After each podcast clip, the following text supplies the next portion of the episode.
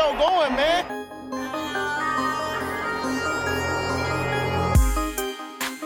Enzo, what an interception! Steps into it, pass is caught! Diggs! Sideline! Touchdown! Unbelievable! Ihr hört Cover 3, der Podcast für Fantasy Football. Moin und herzlich willkommen zu einer neuen Folge Cover 3 der Fantasy Football Podcast. Mein Name ist Timo, an meiner Seite Rico. Moin. Und Björn. Schönen guten Tag, die Damen und Herren. Ja, wir machen heute den zweiten Teil der Tops und Flops 2019, was uns erwartet, was uns erwarten könnte. Vorher gibt's noch Bier und ein paar News aus der NFL, durch die, durch die uns Rico heute leiten wird. Breaking News. Ja, und wir starten direkt durch. Wir fangen an mit Jordy Nelson. Wir haben ihn in der letzten Folge noch angesprochen, dass er zum Probetraining bei den Seahawks ist oder beziehungsweise war. Ja, es scheint ihm nicht so ganz gut gefallen zu haben. Er hat nämlich gesagt, ich höre jetzt auf mit Football. Und ja, hat seine Karriere jetzt nämlich beendet, wird kein weiteres Engagement geben, weder bei den Seahawks noch eine mögliche Feel-Good-Story bei den Packers oder sonst irgendwas. Ja, möchte noch jemand einen Abgesang auf Jordy Nelson machen? Ja, sehr schade, dass ihn die Seahawks jetzt nicht überzeugen konnten, aber das wollte er sich wohl nicht antun, keine Ahnung. Auch bei den Packers hätt, für ein Jahr hätte ich den noch genommen, wenn er nicht so viel Geld nimmt. Klar, warum nicht? Aber naja, reicht dann auch irgendwann. Ne? Zehn Jahre, glaube ich. Zehn oder elf Jahre, neun, neun davon auf jeden Fall bei den Packers. Und ja, ich bin ein bisschen traurig, wie man vielleicht hört. Aber naja, weiß nicht, was ich dazu noch sagen soll. Dann können wir das eigentlich direkt abhaken, oder? oder Ja, der geht jetzt wieder auf der Farm arbeiten, ne? Hat er gesagt. Macht er gern. Habe ich irgendwo gelesen, ne? Dass er auf der Farm Ja? arbeitet. Ist das so ein Rancher, oder? Ja, er hilft jetzt irgendwie seiner Familie wieder auf der Farm. Das ist auch schön. Ist so entspannt. Ey, der muss schon Armutszeugnis für die Seahawks, dass er lieber auf der Farm geht arbeiten, als bei den Seahawks noch ein paar Bälle zu fangen. ob es jetzt an den Seahawks lag, dass er auch Lag auf jeden Fall an den Seahawks. Natürlich, alles klar. Und zu den Packers ist er nicht gegangen, weil die Seahawks scheiße sind, oder? Ja, die Packers hatten wahrscheinlich nicht so viel Geld geboten, wie er gerne hätte. Ah, okay, verstehe. Knauserig von denen. die Fennec-Fuchser. Machen wir weiter. Und zwar haben wir letzte Woche ja berichtet, dass ähm, ein Comeback von Marshall Lynch noch nicht, ähm, noch nicht absehbar ist. Und wir haben gesagt, man müsste auch da aber begutachten, plopp, was die Raiders in Sachen Running Back noch so tun. Und sie sind tätig geworden. Und zwar haben sie Isaiah Crowell von den New York Jets gesigned. Ich habe mir die Daten nicht aufgeschrieben. Ich glaube, zwei, zweieinhalb Millionen ein Jahr. Ja, kommt hin. Müsste kommen. Auf jeden Fall haben Ich könnte sie jetzt ja sagen, aber dann würde ich einfach lügen, weil ich es nicht weiß. Das wollen wir ja auch nicht. Deswegen Isaiah Crowell jetzt als Running Back bei den Raiders gelistet. Ähm, ja, hat es aus Fantasy-Sicht irgendeine Relevanz für euch? Na gut, bei den Jets hätte er jetzt überhaupt gar nichts mehr für mich gehabt, weil, oder nicht viel, weil er hinter Bell gespielt hätte. Und so hast du zumindestens, also ich denke, dass er, wenn Marshall Lynch nicht zurückkommt, auf jeden Fall Running Back Nummer 1 ist bei den Jets, äh, bei den Raiders. Und letztes Jahr war er ja ein solider Running Back, den auf Position 2 wäre ich jetzt nicht ganz glücklich, aber vielleicht auf der Flex-Position und dann auf einigen Spielen vielleicht auch auf der, Ei- äh, auf der 2 kann man machen. Ja, Flex-Position für mehr wird das bei mir, glaube ich, auch nicht reichen. Also ich halte nicht so viel von dem Mann. Und dafür, dass sie, dass die Raiders am überlegen waren, Bell zu holen und jetzt ist es Cruel. Es ist schon ein Unterschied in der Qualität. Ja. Also für mich ist das nichts. Ja, das einzige Interessante ist halt, 2,5 Millionen ist übrigens richtig. Ja, Mensch, auch- ich muss ja auch mal richtig liegen. Ähm, ich finde, dass es, es macht, das einzig Interessante für ihn ist halt, dass er wahrscheinlich wirklich die Nummer 1 sein wird bei den Raiders. Und ja, du willst halt einen Starting Running Back haben und wenn du die Chance hast, einen zu haben, e- egal von welchem Team, dann willst du ihn eigentlich auch im Team haben. Dann muss er ja zumindest für die Flex-Position interessant sein, weil du kannst natürlich bei 32 Teams kann nicht jeder irgendwie alle Positionen mit Startern voll haben plus Flex-Positionen und so. Und von daher, wenn du die Chance hast, auf einen Starter zu gehen in irgendeinem Team, dann musst du die eigentlich auch er ergreifen. Auch wenn Isaiah Crowell mich jetzt nicht umhaut, ist das, glaube ich, trotzdem ein solides Ding. Und auch da muss man natürlich gucken, ob Marshall Lynch zurückkommen würde, ob er das Backfield sich teilen muss und so. Aber ja, so ganz außer Acht lassen kann man es wahrscheinlich nicht als Fantasy-Owner. Ja, und der Gute hat ja auch ähm, in 13 Spielen 685 Yards gemacht und äh, 143, äh, bei 143 Carries sind 4,8 Yards im Schnitt. Deswegen, ja, ist gar nicht so kacke. Ich hatte ihn irgendwie schlechter in Erinnerung. Ähm, ja, mit sechs Touchdowns kann man schon was mit anfangen. Ich denke auch. Und, und, ja, er war ja bei den Jets auch nicht scheiße. Also, ja, ich, ich glaube, also die Flex muss es auf jeden Fall sein, wenn man die Chance hätte, ne? Gerade als Starter. Ja, wie gesagt, in, in einigen Spielen kann ich mir den auch als zweiten vorstellen, ne? Als zweiten Running Back. Wird man halt dann sehen, wie die Raiders ihn auch einsetzen. Okay, jetzt Szenario, Marshall Lynch kommt zurück. Puh, würde die Sache für mich schon mal dramatisch ändern. Boah, ich weiß nicht, Weiß auf ich wen nicht. ich von beiden setzen. Ach, Entschuldigung. Achso. Ja, also für mich würde das gar nicht so viel ändern, weil ich bei Marshall Lynch einfach nicht mehr so viel erwarte, muss ich sagen. Also du meinst, Crowell würde das auf jeden Fall übernehmen und würde mindestens die ersten beiden Snaps spielen oder so. Zumindest sehe ich bei Marshall Lynch keine 20 Snaps im Spiel,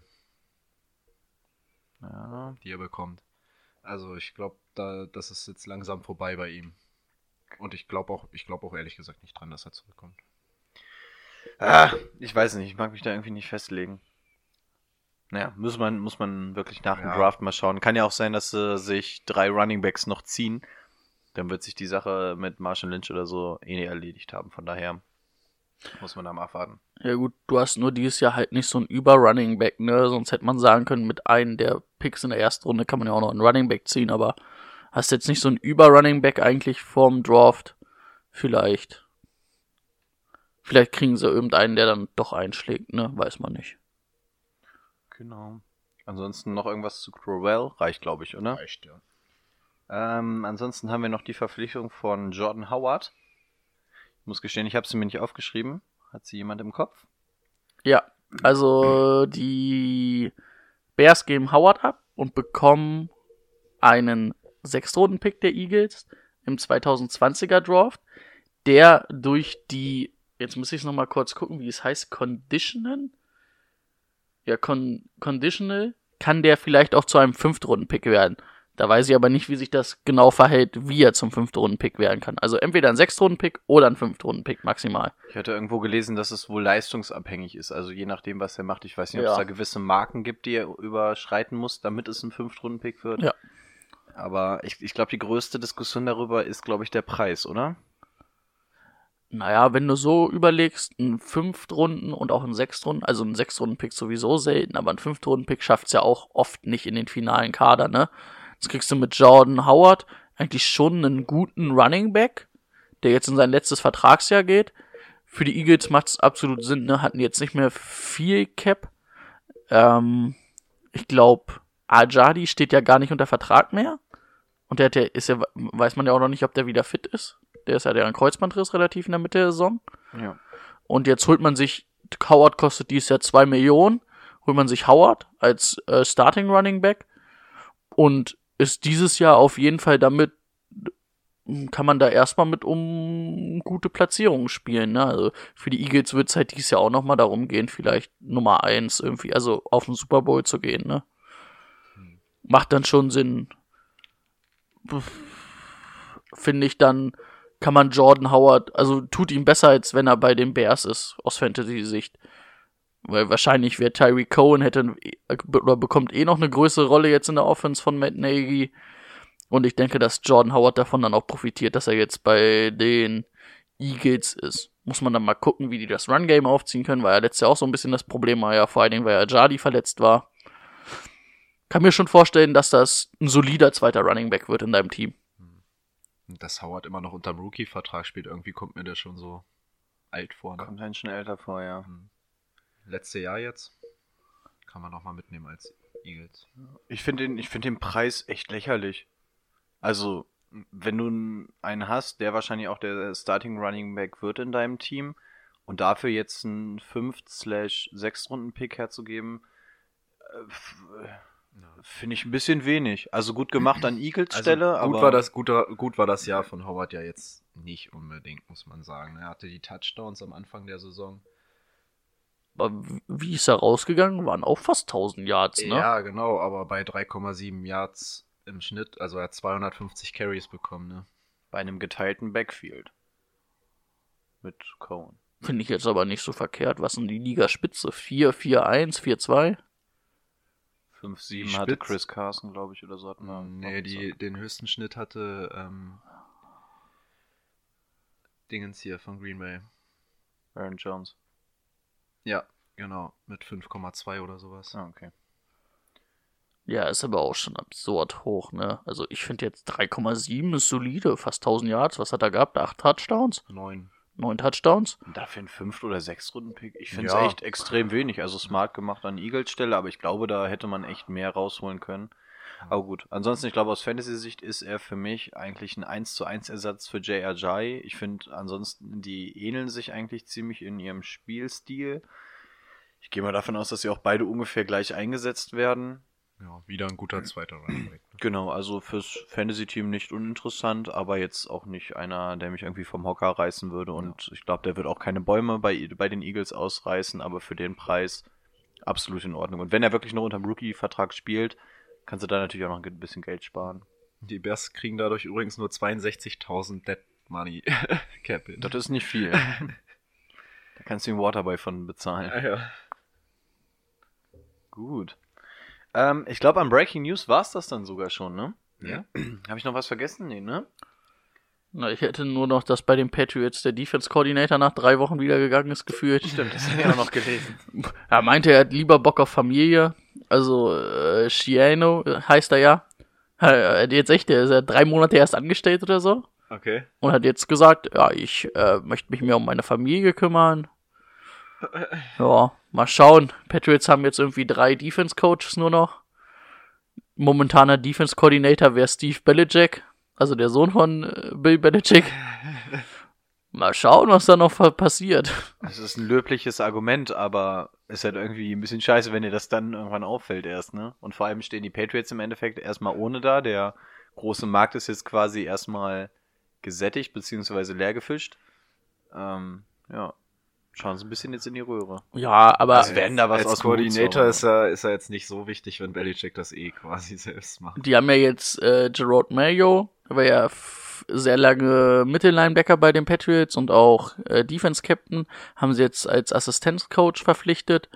Und naja, ich glaube, Defense Coordinator, das macht, das macht ja eh oft Bill selbst, ne? Also denk, denke ich, ist jetzt nicht unbedingt der Beinbruch. Wahrscheinlich wird es echt so sein, dass man sagt, hier äh, war ja wie letztes Jahr, ne, dass Bill Belichick den Defense Coordinator macht und dann sein Sohn hier, sage ich mal, Steve den Caller. Und im Hintergrund macht eh Belichick alles selber. Ja, wird als ärgerlich abgestempelt, aber ich glaube, mehr ist es dann noch nicht für die Patriots. Ja. Gut. Sonst noch was? Nee, ne? Dann Du hattest ein Thema noch. Genau, das würde ich mir nochmal gerne anschneiden. Und zwar gibt es im amerikanischen Raum unter den Fantasy-Footballern gerade so eine Diskussion. Es soll wohl jetzt auch auf den Plattformen so sein, dass man selbst mit seiner Liga entscheiden soll, ob man das macht oder nicht. Das heißt, es wäre eine Einstellungssache und deswegen dachte ich, wäre es ganz gut, wenn wir das an dieser Stelle nochmal anschneiden. Ich hatte es euch schon mal einmal kurz ähm, geschickt, einmal damit alle Bescheid wissen. Es geht um, die, um den PI-Call, sprich die Pass Interference. Und zwar, Gedankengang dahinter ist, wenn ein Defender, in dem Falle wahrscheinlich ein Cornerback, eine Pass Interference an dem Receiver macht, inwieweit das eventuell aus Fantasy-Sicht geahndet werden könnte. Da gab es jetzt mehrere Gedankenspiele. Man hat gesagt, okay, man könnte jetzt zum Beispiel pauschal dem Receiver einen Punkt geben, dass man quasi, wie bei der PPA zumindest, den Punkt geben würde, auch wenn er ihn nicht gecatcht hat, weil es ja wahrscheinlich der Fall war, dass er ihn gefangen hätte. Ansonsten wäre er vermutlich nicht dran gehindert worden. Dann gibt es auch Hardliner, die auch wirklich sagen, ähm, du musst wirklich die Yards, die er bei einem theoretischen Catch gefangen hätte, musst du wirklich ähm, auch mit draufrechnen und die soll dieser Receiver dann auch bekommen. Und die Diskussion flammt dann auch aus, inwieweit sich das auf den QB auswirken würde, ob der dann zum Beispiel auch pauschal irgendwie mit einem Punkt äh, belohnt werden soll. Also einfach, der Grundgedanke dahinter ist einfach, wie kann man es aus Fantasy-Sicht so eine PI lösen? Ich fand die Diskussion an sich eigentlich ganz interessant, weil es natürlich echt ein diskutables Thema ist. Ähm, habe jetzt auch keine absolute Entscheidung für mich. Würde nur gerne mal hören, wie ihr zu diesem Thema steht. Hm. Also, also ich habe mich ja schon mal dazu in unserer Gruppe zumindest geäußert. Ein Punkt finde ich okay. Ich finde, die kompletten Yards zu geben, wenn er den nicht mal gefangen hat und dann noch, ähm, also die Yards und was war noch? Der eine Punkt, ne? Also ich weiß nicht, ob der eine Punkt dann optional wäre in dem Falle, aber, Aber die die, Yards- große Punktzahl wäre die Yardzahl. Ja. Mhm. Die Yards, also finde ich, finde ich ein bisschen zu viel dann wahrscheinlich. Aber einen Punkt sollte man dafür geben. Also dadurch, dass du nicht weißt, also manchmal, gut, manchmal hat er ihn. Entweder, mit- dann, wenn, dann müsste man da auch noch unterscheiden, ob er ihn trotzdem gefangen hat oder nicht. Da ist halt die Frage, inwieweit die Ah, Einstellungen ja, sind, dass man das überhaupt genau. einstellen könnte. Also wenn, dann wäre ich eher bei einem Punkt. Ich verstehe nicht so ganz, warum das so aufflammt. Also ja, jetzt werden Pass Interference können gechallenged werden und überprüft werden. Aber an sich ändert sich ja nichts dran, wie früher, dass eine Pass Interference eine Pass Interference ist. Und früher hat man da auch nicht diskutiert, soll ich ihn da jetzt da einen fand ich es Punkt, auch schon immer unfair, dass, dass es Soll dafür ich- keine Punkte gibt, So- muss ich sagen. soll ich ihm jetzt einen Punkt geben? Weil dann kannst du auch sagen, wenn ich bei einem Offense-Spieler bei der Pass Interference äh, den Punkt gebe, ne, dann müsste ich ja einen Defense-Spieler bei einer Offense Pass Interference vielleicht auch äh, für eine Interception Punkte geben. Oder ähm, wenn ein ähm, Defense-Spieler eine Strafe kriegt, dann müsste man ja auch mit Minuspunkten das beurteilen. Also, weiß ich nicht. Ich würde alles so lassen, wie es ist. Foul ist faul. Ist dann halt so, ne? Und ich sag mal, bei Comunio kriegst du ja auch keine Punkte für ein Abseitstor. Ist jetzt ein Scheißbeispiel, aber. Wisst ihr, was ich meine? Also, ja, diese können jetzt überprüft werden, aber ich finde, an sich ändert das ja nichts an, an der Tatsache, dass es, dass es halt wie früher ist, ne? Dass die, ob man das jetzt unbedingt zählen muss, weiß ich nicht. Müsste ich nochmal in mich gehen. Meiner Meinung nach kann man es einfach so lassen. Also diese Diskussion ist wohl gar nicht unbedingt deswegen aufgeflammt, weil sie, weil es jetzt diese Regeländerung gab. Das stand wohl vorher schon im Raum. Ähm, ich fand aber den Gedankengang gut, dass man dann natürlich bei einer Offense Pass Interference auch mal eigentlich den Gedankengang dann weiter spinnen müsste. Also ich weiß auch, ich habe da auch keine abschließende Meinung zu. Ich ja, müsste man alles mal so ein bisschen gegenrechnen. Wichtig ist natürlich, dass man das in so einer Liga dann auch immer mit den jeweiligen Spielern, mit denen man spielt, da irgendwie mal abklärt, wie die dazu stehen. Aber ich finde es zumindest ein interessantes Thema, mal drüber zu reden. Und wenn es wirklich diese Option auf den jeweiligen Plattformen gibt, ist es natürlich mal diskussionswürdig. Und dann kann man da mal gucken. Und dann kommt es natürlich auch ein bisschen drauf an, spielt man in einer PPA-League oder wie bewertet Ja. man zum Beispiel 25 Yard für, ein, also 25 gefangene Yards oder sowas, gibt das einen Punkt oder wie auch immer man das bewertet, dann kann man sich damit auf jeden Fall mal auseinandersetzen. Haben wir jetzt zumindest mal ein bisschen zu gesprochen. Kann Ja, sich mal, jeder mal, mal, schau, mal schauen, ob die verschiedenen Plattformen da mal irgendwas ändern, dass, dass man das einstellen kann. Genau. Kann ja auch sein, Und dass denen das zu stressig wird, dass die jetzt einfach sagen, nee, wir lassen alles so, wie es vorher Ja. war. Ja gut, es würde wahrscheinlich Diskussionen geben. Es, es wird auf jeden Fall Diskussionen geben, wie es Ja. jetzt hier ja auch die Diskussion gibt. Ja, natürlich. Ähm, mal schauen. Aber Warten haben wir erst. zumindest mal abgehakt. Ja. Ja, ansonsten, also von meiner Seite aus wäre es das. Gut, dann können wir ja zu unserem Thema kommen. Der heutigen Folge. Genau. Also nur noch mal so kurz zum Anschneiden, weil ich sehe, dass Timo panisch nach seinem Handy sucht. Ähm, wir machen im Grunde das gleiche Spielchen, was wir ja letzte Woche auch schon gemacht haben. Und sind aber letzte Woche haben, hat, glaube ich, jeder drei Spieler gehabt.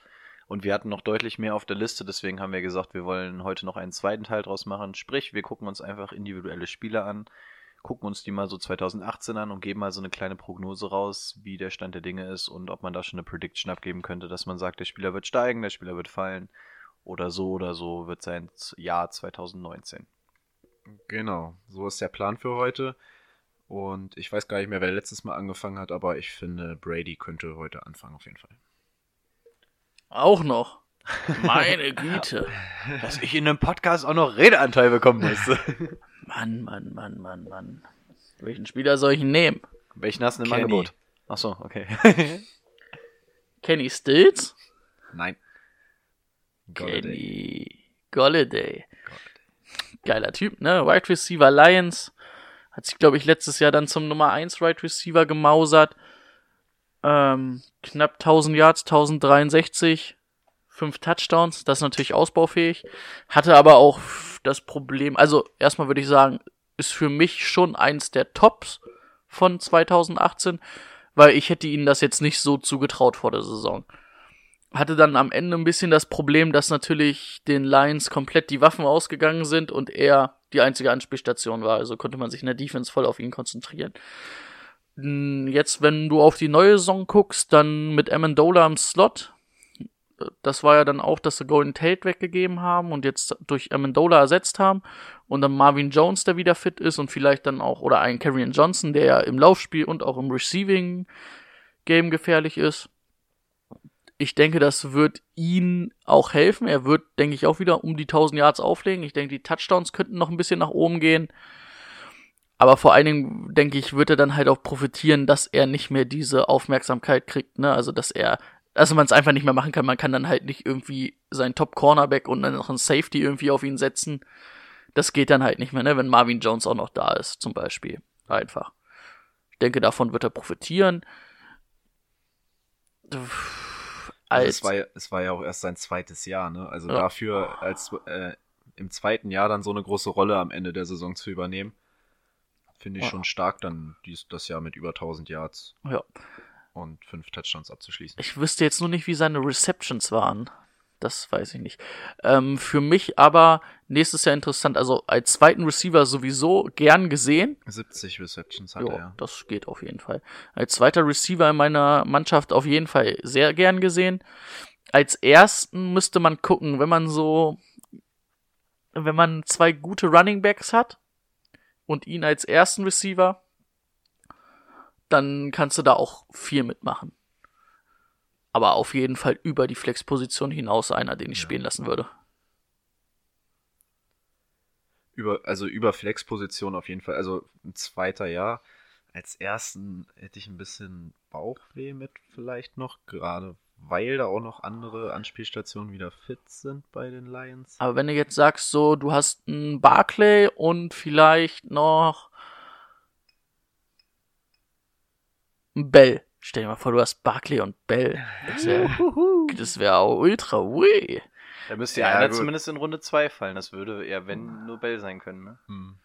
Muss aber eine kleine Ja. Liga haben, oder? Na, das wird glaube ich nichts. Sagen aber wir, ich, ich verstehe, ich verstehe, was du meinst. Ja, könnte, könnte dann sein, dass das okay ist für mich. Ja, doch.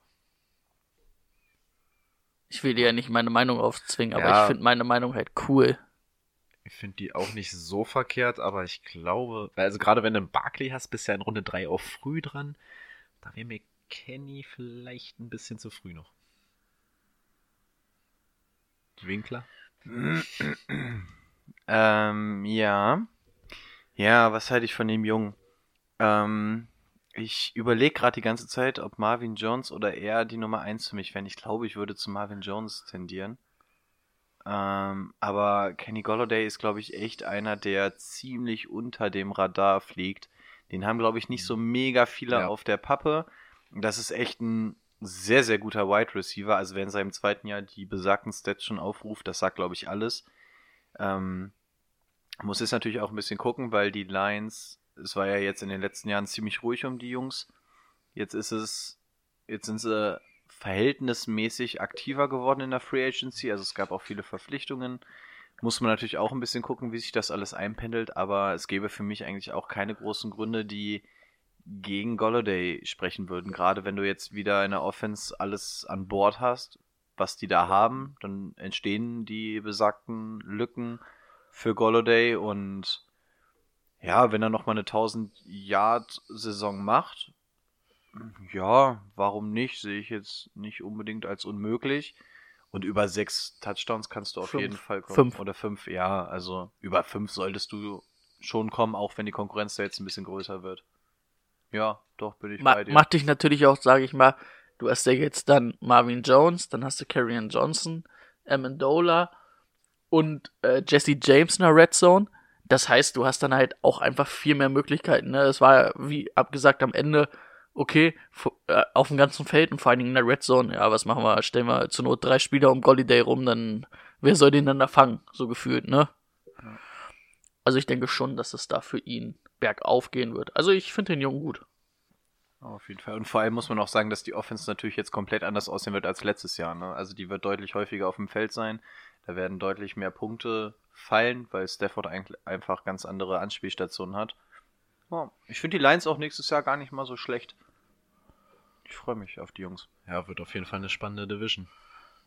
Irgendwie das also eins Also das ist, da ist jetzt keiner, der jetzt irgendwie raussticht. Nach, Nee. ist jetzt so ein kleiner Ausflug, aber ich finde, die Vikings haben so ein bisschen in der Offseason, äh, ja, die hatten ja kein Geld. aber die haben es auch irgendwie verpennt. Also vielleicht hätte man da irgendwo noch Platz schaffen können. So, Ja. die Packers haben was gemacht, die Bears waren eh gut und haben aber auch ihre Spieler gehalten, sage ich mal. Und ja, die Lions haben sich definitiv verstärkt. Es ist nächstes Jahr echt. Da ist jeder Sieg in der Division zählt da. Auf jeden Fall. Ich würde jetzt nicht drauf tippen wollen, wer da in die Playoffs einzieht. Nee. Ich mu- muss natürlich auch gucken, ob die ganzen Neuverpflichtungen auch derart einschlagen, aber es sind natürlich auch echt Namen, die einem was sagen und ja, wenn die alle an alte Niveaus anknüpfen können, dann sind die Lions, glaube ich, ein echt sehr, sehr, sehr solides Team nächste Saison. Vor allem bei den Lions darfst du jetzt auch nicht vergessen, also jetzt mal nicht aus Fantasy-Sicht, aber die haben jetzt mit Trey Flowers einen sehr, sehr guten Pass-Rusher gekriegt, Oh ja. haben mit Darius Slay einen wirklich der mit besten Corners der Liga und ich sag mal, was sagst du, wenn du eine Defense aufbauen willst? Einen guten Pass-Rusher und einen Shut- Shutdown-Corner? Die dann erste- läuft die Defense schon mal. Und Matt Patricia ist halt ein defensiver Coach, ne? Das hat er beim Patriots gezeigt und vor allen Dingen hat er auch mit Justin Coleman noch einen sehr guten Slot-Corner geholt. Wird interessant nächstes Jahr bei den Lions. Hab ich, hab ich Bock, da mal mir anzugucken, was da rauskommt. Also je, je länger ich drüber nachdenke, desto eher sehe ich sie sogar in der Division immer weiter nach oben steigen. Also Ah, die Vikings. Playoffs die Vi- werden das nicht, aber. Nein, aber die, die, die Vikings sehe ich auch irgendwie noch einen Tucken drüber, weil da einfach noch mehr Qualität ist. Aber ey, die Lions, auf die habe ich echt Bock nächstes Jahr. Wenn ich mir das mal so durchgehe in der Offense, in der Defense, das gefällt mir, was sie da aufgebaut haben.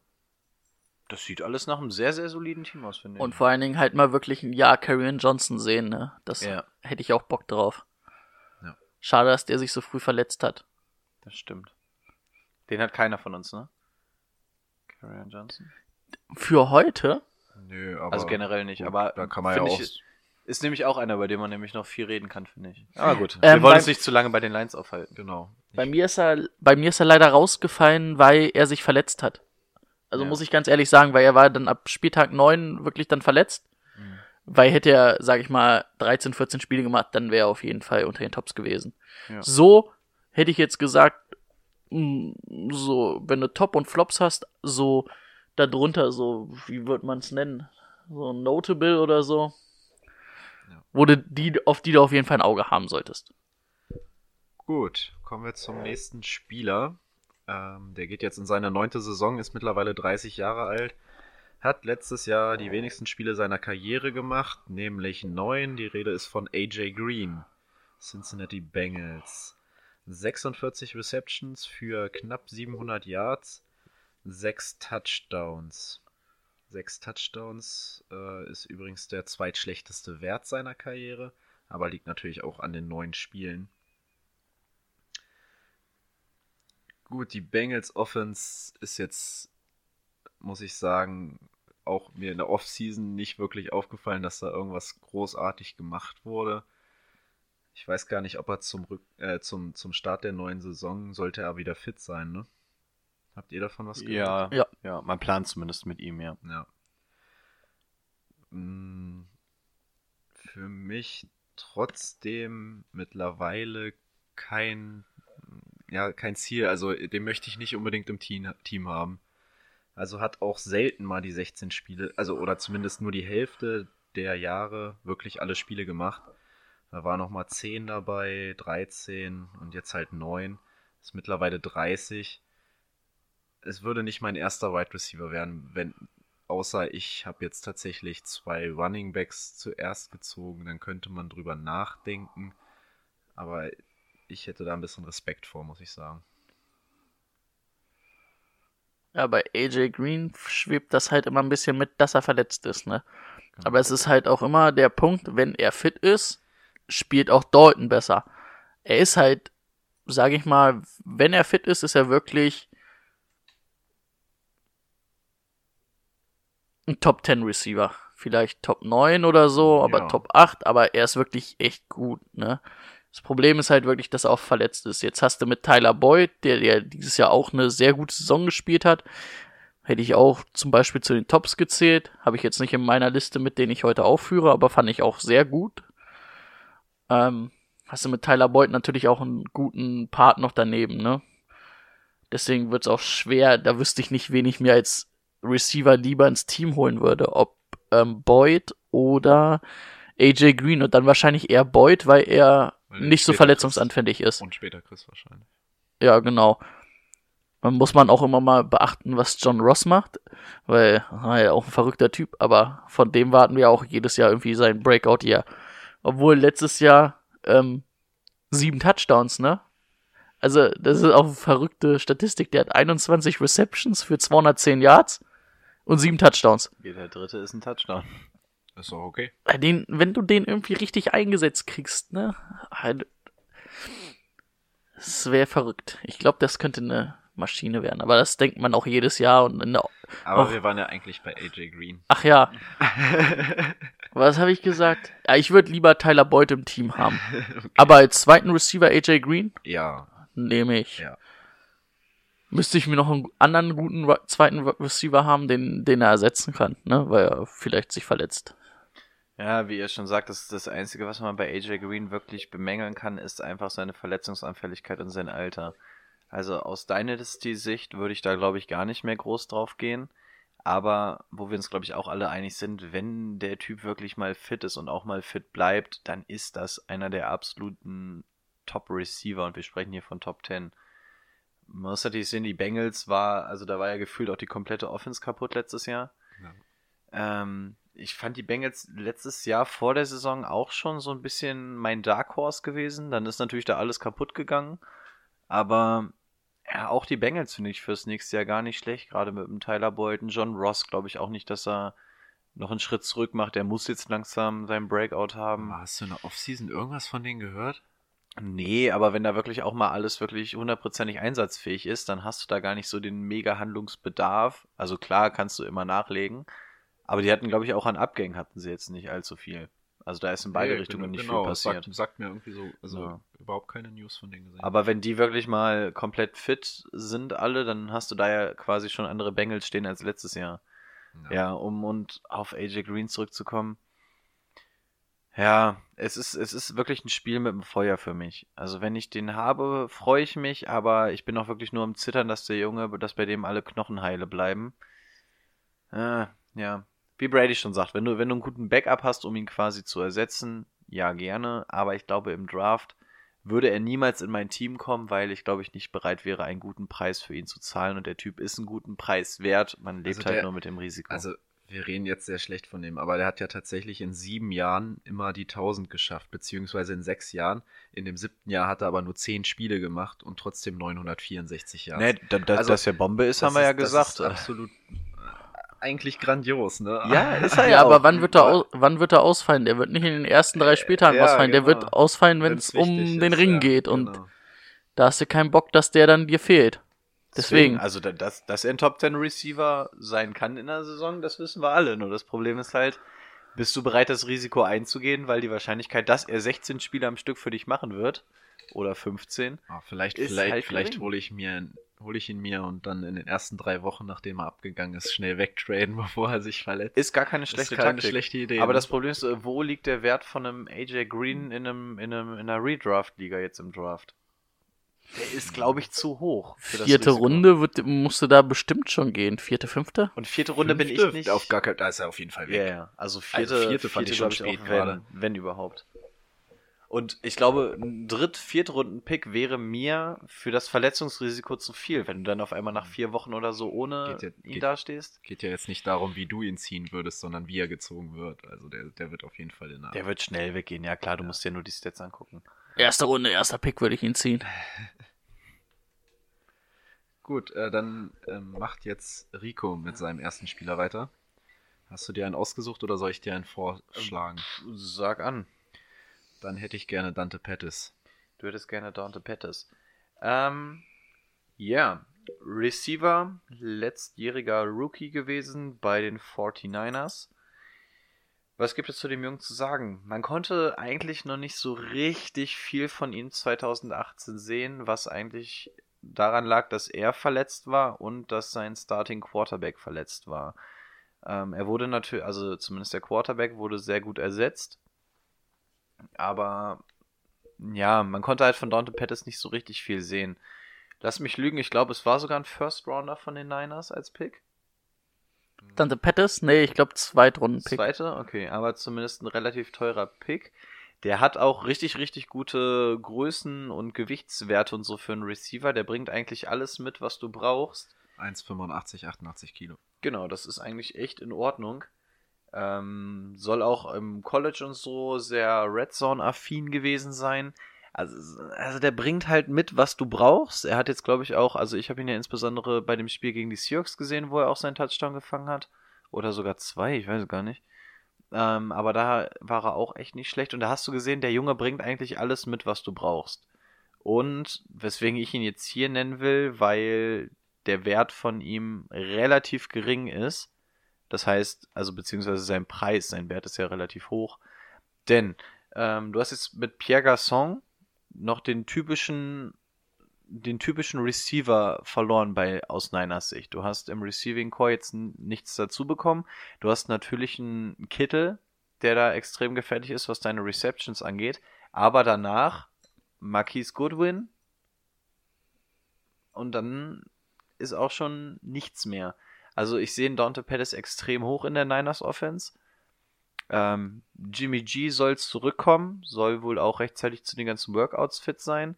Dann hast du natürlich nochmal ein Upgrade auf der Quarterback-Position im Vergleich zum letzten Jahr. Und wenn Dante Pettis dann jetzt auch wirklich fit bleibt für die nächste Saison, und er war zumindest auf dem College nicht der groß Verletzungsanfällige, deswegen gehe ich mal davon aus, dass die Verletzung quasi ein Ausrutscher war dieses Jahr. Halte ja, ich eine ganze Menge Spiele gemacht, ne?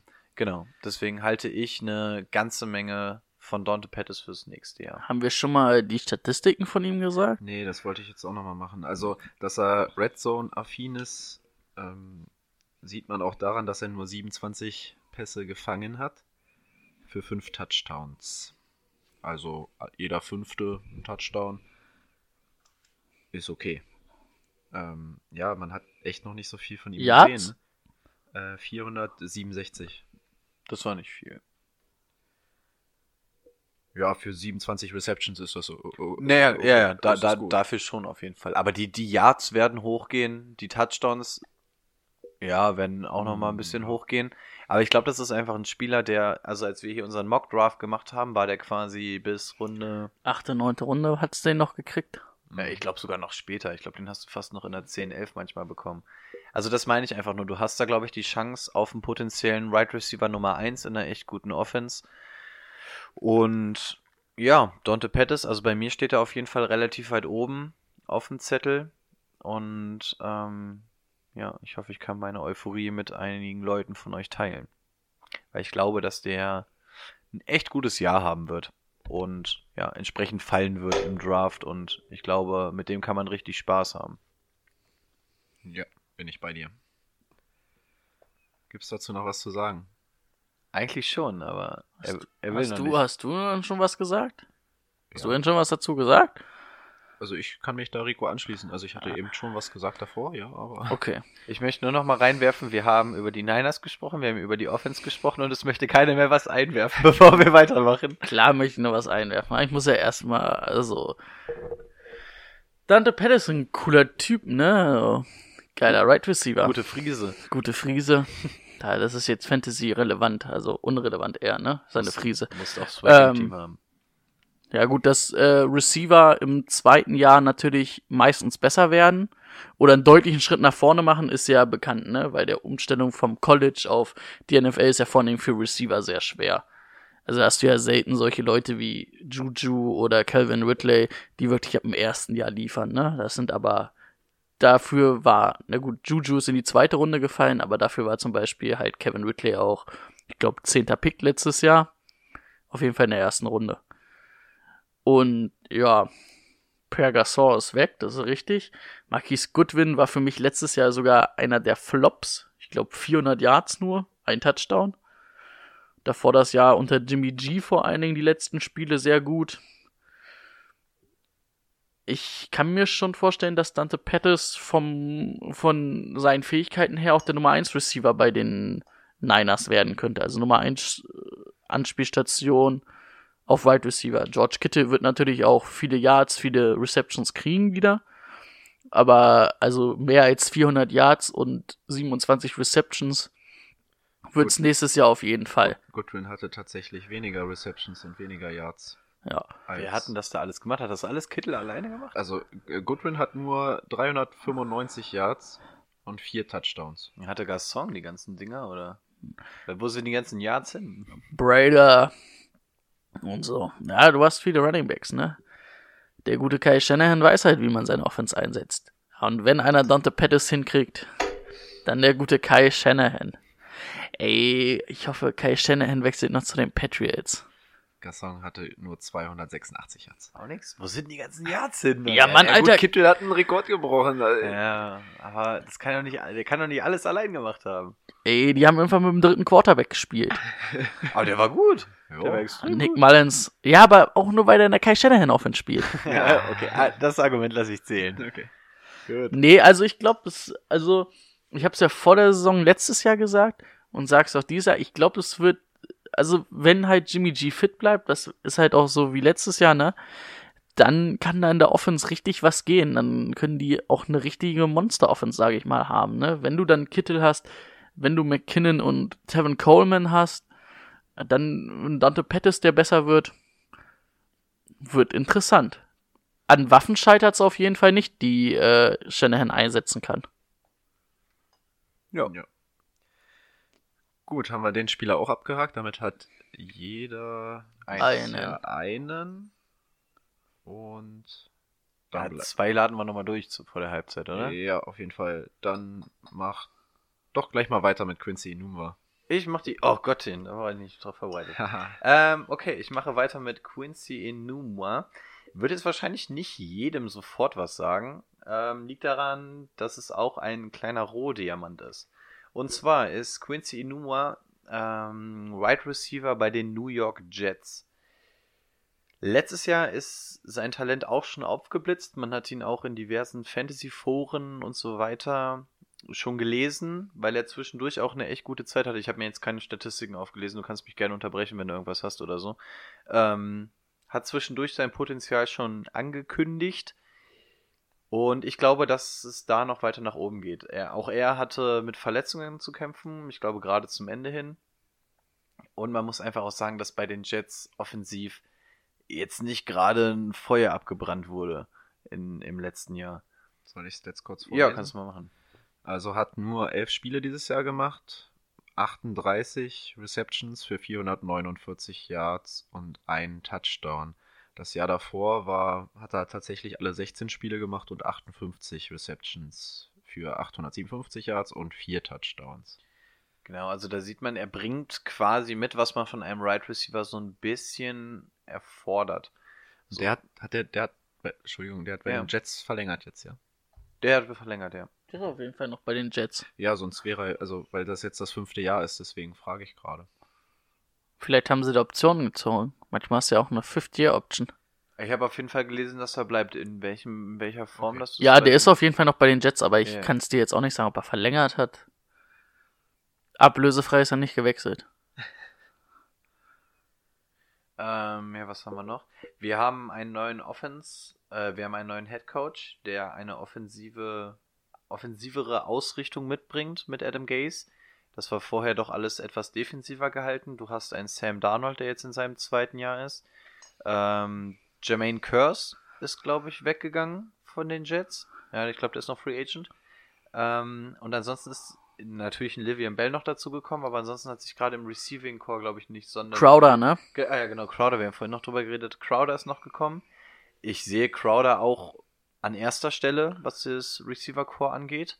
Aber danach kommt für mich auf jeden Fall Quincy Numa. Ja, Crowder ist halt ein Slot-Receiver, ne? Das darf man immer nicht vergessen. Also der Big Play-Receiver wird dann schon eher Anderson oder halt Quincy Numa sein.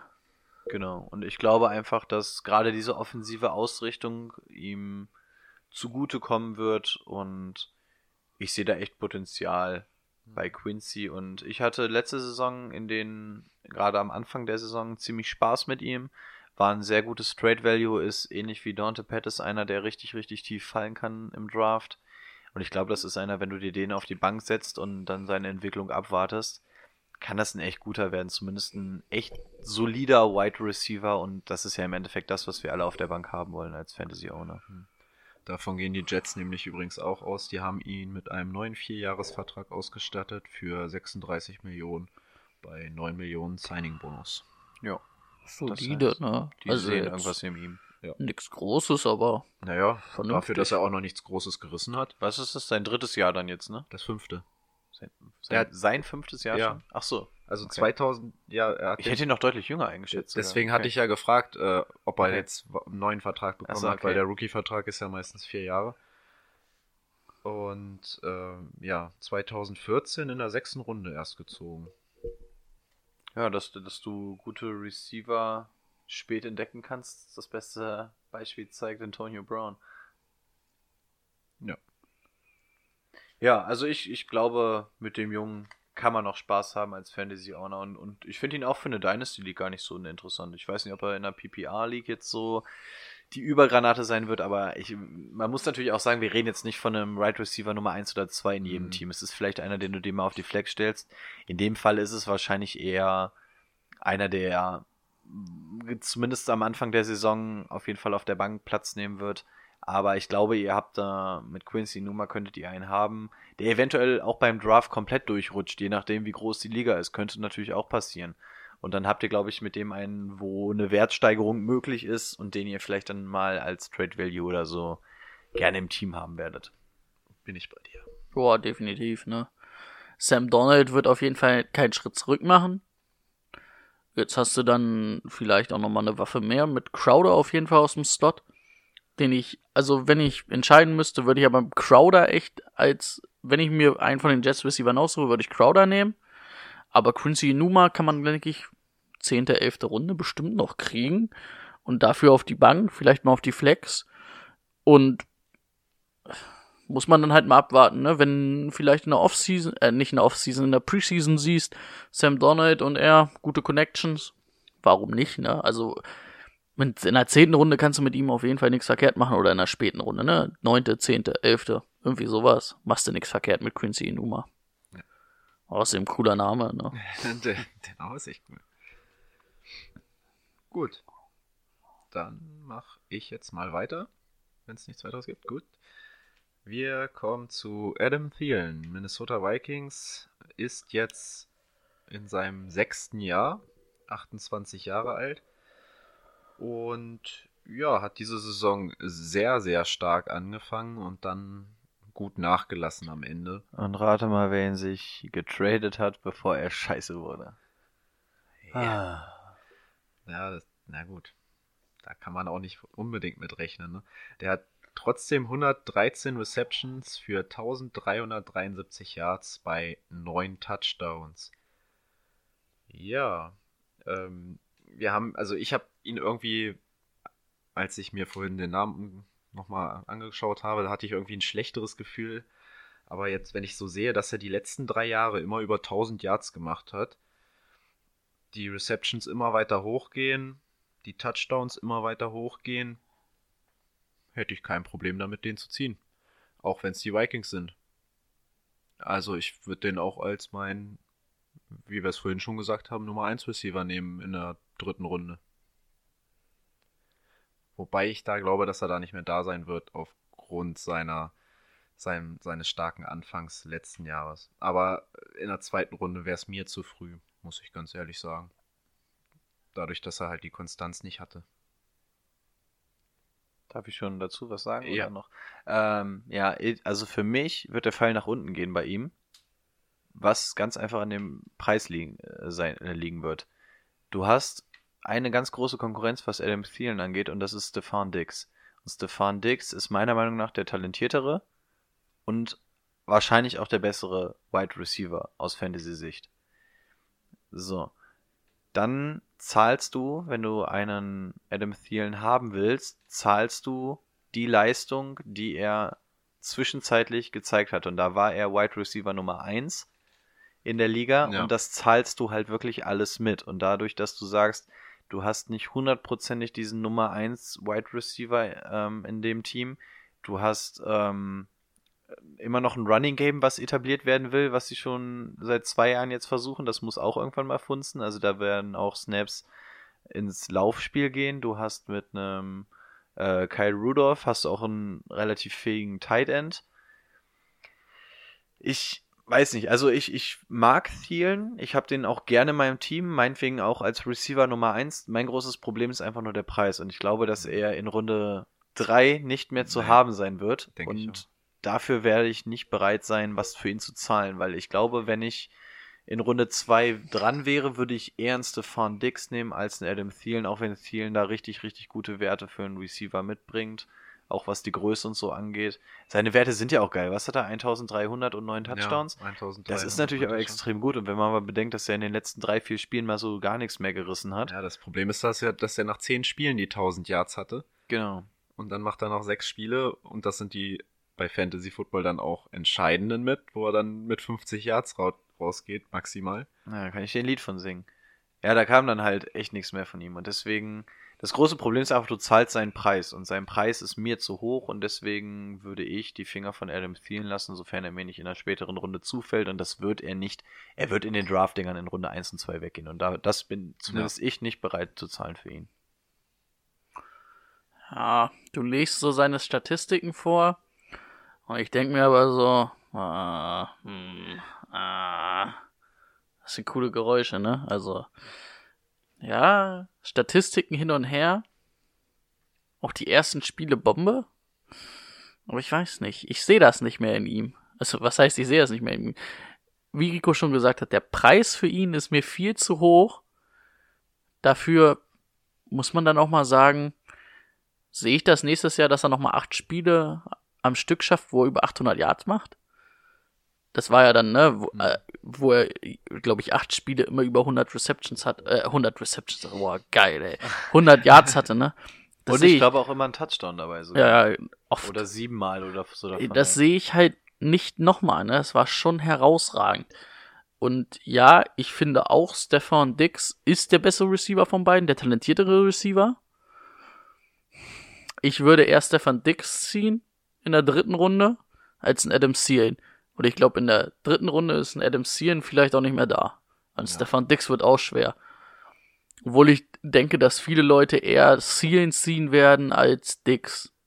Wegen- aber wegen der den- Statistik Wegen den Zahlen, ne? Aber ich wäre, ich, mit Dix hätte ich mehr Bock als mit Zielen. Ich glaube, ich würde ihn gar nicht ziehen. Also wirklich. Ja. Weil da, wo ich ihn ziehen könnte, ist mir der Preis zu hoch. Da finde ich, kriege ich andere, coolere, produktivere Receiver. Und da, wo du bereit wärst, ihn zu ziehen, da Ja. ist er nicht mehr da. Wenn ich jetzt mal so überlege, so zum Beispiel ein Chris Goodwin von den, von den Bucks, ne? Den würde ich lieber haben als ein Zielen. Und einen Chris Goodwin werde ich in der vierten, fünften Runde auf jeden Fall noch kriegen. Da hätte ich. Ja, okay, muss man auch wieder am Preis. Aber wenn ich die Wahl zwischen einem Thielen und einem Goodwin habe, da würde ich, glaube ich, auf Thielen gehen. Aber du zahlst bei Thielen auch. Also, wir, wenn Runde wir später. sagen, ne? PPR oder Half PPR. Weil, äh, Goodwin ist halt ein Reception-Monster, ne? Hatte, glaube ich, letztes Jahr 90 Receptions. Also, ja, was hast du gesagt? 113 von Zielen, aber 90 von Goodwin in seinem In zweiten, Runde. in seinem zweiten Jahr. Na gut, wenn du den in der vierten Runde kriegst, klar, dann hole ich mir den auch lieber da. Aber wenn beide an gleicher Stelle weggehen würden, dann wäre ich, glaube ich, bei Thielen. Ja. ja. Ja, aber meinst du, einen Zielen wirst du in der dritten Runde noch kriegen? Nee, glaube ich nicht. Haben, haben wir ja schon gesagt. Das, nee. das Gut, sind wir uns einig, der Ja. Preis ist zu hoch. Um, und um das wir nochmal zu sagen. Ah, Royce ja. Freeman. Royce Freeman von dir, bitte. Der freie Mann, Royce Freeman. Ähm, Ah, jetzt habe ich ihn. Wow. wow. Gänsehaut. Sieh zu. Von den Broncos der Running Back, ne? Geiler Typ. Also nee, fand ich, hat mich letztes Jahr richtig enttäuscht. Also war, glaube ich, am Anfang der Saison hatte fünf Spiele mit fünf Touchdowns. Also hatte in den ersten Spielen immer einen Touchdown. Und dann hat ihn Lindsay halt komplett die Show gestohlen. Also ich habe echt ihn auf meiner Draft-Liste relativ hoch gehabt. Und habe ihn aber auch nicht gekriegt. Hatte ihn am Ende des Jahres durch einen Trade in meinem Team und habe ihn nicht einmal spielen lassen, weil dann halt Lindsay einfach abging. Und ich sehe das auch nächstes Jahr, dass Lindsay ihn den Rang abgelaufen hat, weil so am Anfang hatten sie es ja so ein bisschen, dass man Lindsay fürs Outside-Game genutzt hat, auch mal für eine Reception und Royce Freeman halt so durch die Mitte als Bulldozer, ne? Und das hat man dann am Ende des Jahres, hat dann Lindsay einfach alles gemacht und ich sehe dann schon eher Lindsay als Royce Freeman nächstes Jahr. Oh, Und den würde ich mir vielleicht dann noch, oh, weiß ich nicht mal, auf die Flex stellen, wird auch schwer. Weil ich einfach wirklich nicht sehe, dass er viele Touches kriegen wird, wenn Lindsay fit bleibt. Tatsächlich haben wir mal entgegengesetzte Meinungen. Ich finde Royce Freeman sehr, sehr interessant, weil ich glaube, dass jetzt in der Offseason die Karten neu gemischt werden. Das ist zumindest das, was John Elway auch durchblicken lassen hat. Dass es keinen klaren Starter gibt. Das wird in der Offseason alles neu geklärt, weil auch Royce Freeman ist natürlich ein super talentierter Running Back. Und ich bin irgendwie nicht so, ich spring nicht so auf den, den Hypezug von Lindsay mit auf. Also ich, ich finde, da fehlt mir einfach was. Ich kann gar nicht beschreiben, was es ist, aber irgendwas fehlt mir bei Lindsay einfach noch, um sich auf Dauer durchzusetzen. Und wenn die Karten wirklich neu gemischt werden, glaube ich, dass ein Royce Freeman da auch schon die Nase vorne haben kann. Und ich glaube, dass es zumindest nicht mehr so das Workload für Lindsay sein wird. Ich glaube, dass da mehr gesplittet wird. Und ich, ich mag Royce Freeman. Ist. Habe ich das jetzt irgendwie falsch im Kopf, aber war Lindsay nicht irgendwie auch angeschlagen, dass er irgendwie leicht verletzt war oder operiert werden musste? Irgendwas Leichtes? Das waren jetzt so ein bisschen Off-Season-Issues, aber wohl nichts Dramatisches. Es hieß wohl, dass sie gerade, wenn irgendwie die ganzen Workouts wieder beginnen, dass wohl alle wieder fit sein sollen. Okay, gut. Boah, jetzt stehe ich natürlich zwischen den Stühlen hier, ne? Ja, was heißt dazwischen? Es, es ging ja mehr Ja. darum, also dass er gut ist, sind wir uns ja, glaube ich, einig. Nur Brady sagt, dass Lindsay das Backfield übernehmen wird und ich sage, dass ich es zumindest noch nicht in Stein gemeißelt sehe. Ja, in Stein gemeißelt sehe ich das auch nicht. Wenn Philipp Lindsay morgen überfahren wird, dann Ja, wird Royce halt- Freeman der Starter. Das ist Das auch sind, klar. sind doch auch komplett unterschiedliche Spielertypen und ich glaube einfach, dass ein Lindsay in der heutigen Liga mehr benötigt wird als ein Royce Freeman. Ist zumindest Hat ja. Geile Frisur. Also hatten wir vorhin auch schon mal als ein Argument. Der dreht halt den Swag auf mit der Frisur. Das stimmt. Wenn der den Helm abnimmt, hat er noch einen zweiten auf. Da kann Royce Freeman mit der Platte nicht so gut. Nee, das stimmt allerdings. Also ich bin da eher, auch eher bei Lindsay, also den sehe ich weiter vorne. Das wäre mal wieder so was Schönes für unsere Langzeitwetten, die wir eigentlich die ganze Zeit schon anstreben, aber nicht machen. Wer übernimmt das Backfield bei den Broncos? Ich kann es ja mal in die Gruppe schreiben nebenbei, dann haben wir es uns mal gemerkt. Ich glaube, wir sind ansonsten, wenn wir zu Royce Freeman sonst nichts hätten, sind wir sowieso erstmal durch. Dann Ach hat, so. glaube ich, noch jeder ein. Dann könnten wir ja jetzt einen Cut setzen. Wenn alle einverstanden sind. Nein. Okay, dann machen wir das.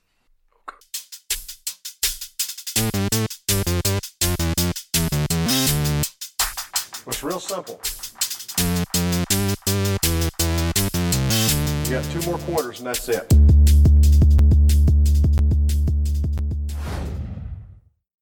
So, da sind wir zurück und kommen zu unseren letzten Spielern. Jeweils noch einen und ich würde Brady bitten, weiterzumachen. Nein. O okay, dann bitte ich Rico weiterzumachen. No. ähm, okay, mein nächster. Erstmal würde ich um den Flaschenöffner bitten. Ja. Als nächsten habe ich mir rausgesucht. Pfui. Du, du wolltest ihn jetzt 10 cm weiter nach vorne stellen, da komme ich doch immer noch nicht dran. Danke. Ähm, ich habe mir als nächsten Amari Cooper vorgestellt. bevor sich jetzt Leute fragen, wer ist denn dieser Amari Cooper? Bei uns in der Community eher bekannt als Gucci Cooper. Warum eigentlich? Ich glaube, es hat Brady mal gesagt, weil Armani, wir waren irgendwie bei Armani, Armani, und dann haben wir irgendwie die Brücke zu Gucci und seitdem ist er Gucci Cooper. Ähm, genau. Gucci Cooper. Und zwar, wir alle wissen, was er seit seinem Wechsel von Oakland zu den Cowboys abgerissen hat. Hat ja für Furore gesorgt in der zweiten Saisonhälfte. Ähm, jetzt bin ausgerechnet ich der, der den Hype ein bisschen bremsen will, obwohl ich selber mit aufgesprungen bin letztes Jahr. Und zwar muss man sich einfach nur mal angucken, was die Tut, Cowboys. tut. tut, tut. Hype Train. Äh, was noch dazugekommen ist. Und zwar ist jetzt ein Randall Cobb zurück. Also, was heißt zurück neu? ähm, der natürlich da nochmal auch ordentlich Targets wegnehmen wird. Ja, aber er sitzt einfach 1 zu 1 Code Beasley, ne? Naja, ich finde, er ist schon ein Impact im Vergleich zu äh, Cole Beasley. Also Cole Beasley war ja jetzt nie der riesengroße Receiver bei, bei Dallas und ich finde, ähm, dass Randall Cobb da schon ein deutliches Upgrade ist im Vergleich zu Cole Beasley. Also da, Willst er etwa fit bleibt. Ja. Willst du sagen, Code Beasley ist kein Elite-Receiver? ja, Oh. 1B kriegt er bestimmt noch hin. nein, nein. Vielleicht B1. Also da ist ein Parkplatz bei Dallas gewesen, habe ich gehört. Ja, Hauptsache überdachte. ähm, Ich glaube, ich nicht- im, wie heißt es? Ich wollte gerade sagen Dallas Dome, aber äh, AT&T Stadium, ist das Mhm. das? Hm. Äh, ich glaube, da gibt's nur überdachte Parkplätze. Kann ich mir gut vorstellen für das Ding, was sie sich da hingebaut haben. Oder Da hat noch Jerry bauen. Jones schon drauf geachtet. So, Cooper. Bitte. Aber, Ähm. äh, was hast du denn jetzt gegen die Parkplatzsituation im AT&T Stadium? Wir sind- Müssen wir halt, wir, Wir, sind müssen, in der Offseason, wir brauchen Themen. wir Okay. müssen unseren Fans auch mal was bieten. Ja, wir können ja nochmal eine Top 10 äh, Stadion machen. Oh, da wäre ich dabei. Und Top 10 Parkplätze von Stadien. Okay. Ma machen wir es mal schlau. Ähm, ja, also Randall Cobb jetzt auch an Bord. Ich glaube, er ist nochmal ein Upgrade zu Cole Beasley, was natürlich ähm, gegen unseren Gucci Cooper sprechen würde. Und dann muss man natürlich auch sehen, dass Jason Witten zurückkommt. Auch da muss man natürlich erstmal schauen, wie kommt er zurück, ähm, wie fit ist er noch, wie viel hat er noch im Tank jetzt nach dem einen Sabbatjahr. Ähm, aber man muss einfach sagen, dass da natürlich auch zwei Leute kommen und gerade Jason Witten war bekannt dafür, dass er gerade in der Red Zone gerne angespielt wurde. Ich bremse jetzt auch erstmal die Euphorie, was Jason Witten angeht, aber man muss ihn natürlich in, eine Art, in einem Atemzug dazu nennen und auch Amari Cooper ist jetzt auch bei den Gegnern sehr viel besser bekannt. Von daher gehe ich davon aus, dass einfach aufgrund der Konkurrenzsituation er diesen diesen mega Impact, den er nach seinem Wechsel gebracht hat, dass er den nicht mehr aufs Feld bringen wird. Und da sind wir ja wieder bei dem Preis. Da glaube ich einfach, dass der Preis ähnlich wie bei einem Adam Thielen einfach total überzogen sein wird zu dem, was Amari Cooper dann nächstes Jahr imstande sein kann zu leisten. Ich muss, ich muss auch sagen, allein, allein schon in dieser Saison, es ging ja schon los, dass es abgeflacht ist. Ne? Also das waren die ersten drei, vier Spiele, die er richtig gerockt hat, aber ab Woche 15, also 15 bis 17, hat er ja zusammen noch nicht mal die 100 Yards geknackt und keinen Touchdown mehr gemacht. Aber gegen die Seahawks in den Gegen Playoffs die war er gut. Seahawks hat er noch mal Gas gegeben, ja. Mit sieben Receptions und 106 Yards. Aber wie gesagt, das war der Anfang so. Da haben wir ja auch alle gesagt, wow, wie die den auf einmal einsetzen, krass. Deswegen, ich würde den jetzt nicht zu hoch hängen. Obwohl er natürlich trotzdem die 1000 Yards geknackt hat, ne, die Saison. Klar. Aber ich sehe ihn wirklich ähnlich wie ein Adam Thielen. Der hatte halt eine extrem starke Phase, hat davon gelebt und das ist halt entsprechend sein Preis. Und deswegen glaube ich einfach, dass man die da ein bisschen auf die Euphoriebremse treten muss, was, was den Jungen angeht.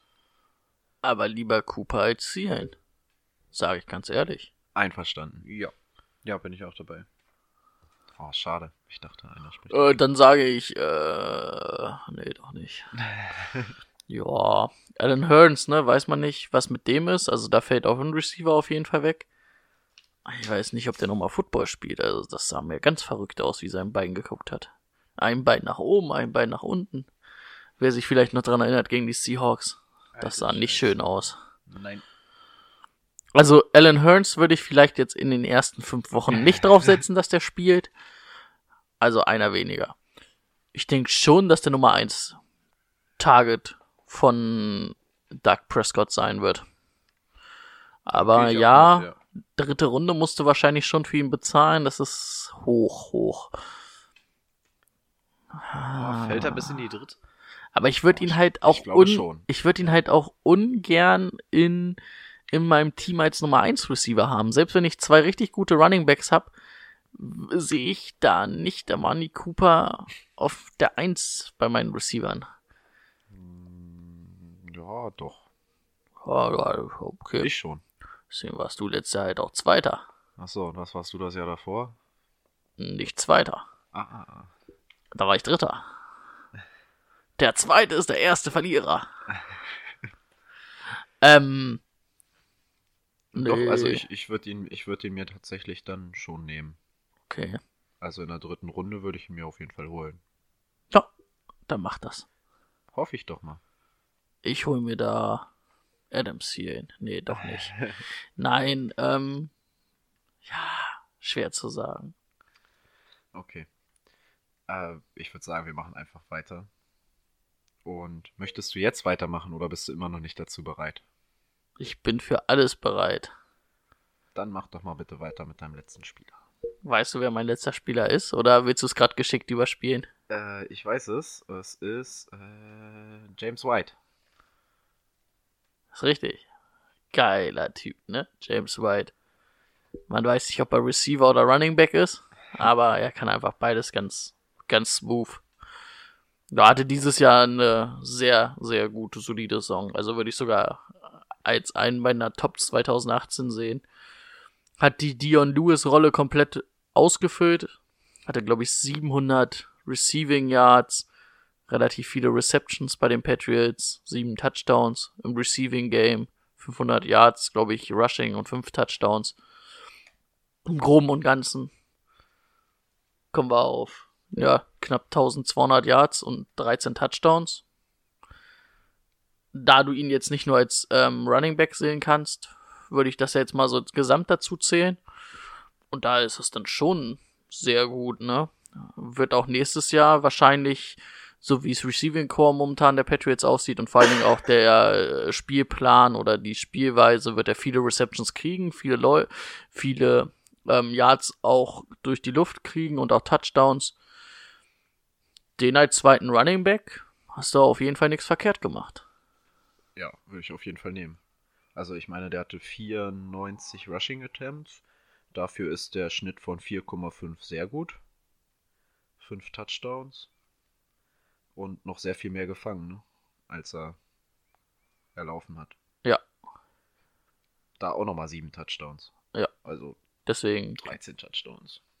Für einen zweiten Running Back. Nehme ich.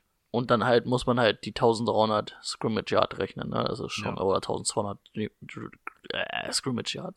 Das ist schon sehr gut. Ähm, 1276. Ja, fast 1300, hatte ich ja recht. Ähm, ja, Sonny Michel wird der Nummer 1 Back sein im Laufen, aber James White wird halt auf jeden Fall. Ja, bei den Patriots kannst du halt nicht Nummer 1 und Nummer 2 Back so richtig sagen, ne? Es kommt immer aufs Matchup an, dann kommt es drauf an, wie Bill Belichick das gerade sieht. Es kann auch sein, dass beide auf dem Feld stehen und dann wird der Ball geworfen. Ich glaube, man hat es dann gegen San Diego gesehen, ne? In den Playoffs da hat er auch, glaube ich, wieder 13 Receptions oder so gehabt. Auch gegen Kansas City relativ viele in den Playoffs. Also äh, er wird immer wieder eingesetzt. Und in der PPR oder Half PPR League auf jeden Fall sehr relevant, ne? Weil er halt auch wirklich sehr viele Receptions kriegt. Ja. Ende meiner Meinung. Äh, ja. Äh, kurze Zwischenfrage: Rex Burkhardt, immer noch Patriots, ne? Bleibt dabei, ne? Ja, würde ich aber, ja, ja, ja. Das Einzige, was jetzt mir, ja. das Einzige, was mich da immer so ein bisschen gestört hat, dass Rex, Rex Burkhardt, glaube ich, immer so ein bisschen der äh, Goal-Line-Typ war, ne? Auch wenn Sonny Michel jetzt langsam in die Rolle reinsteppt. Ja, war Goal-Line-Back, war er letztes Jahr relativ lang verletzt. Davor das Jahr, ja. Aber ich denke eher, dass Sonny Michel dieses Jahr dann der Goal-Line-Back sein wird. Ich glaube auch, man hat ja gegen Ende der Saison gesehen, dass er es auch an der Goal-Line kann. Ähm, ja, es schwirrt mir nur noch im Kopf rum der Name Rex Burkhardt. Ansonsten, ey, gerade für eine Half-PPA-League, komm, pack ein den Jungen James White, nimm mit, ohne Scheiß. Stell dir mal vor, dass da quasi drei Receiver stehen in der PPR-League. Das ist ja der Wahnsinn. Nimm mit. Das ist der Wahnsinn.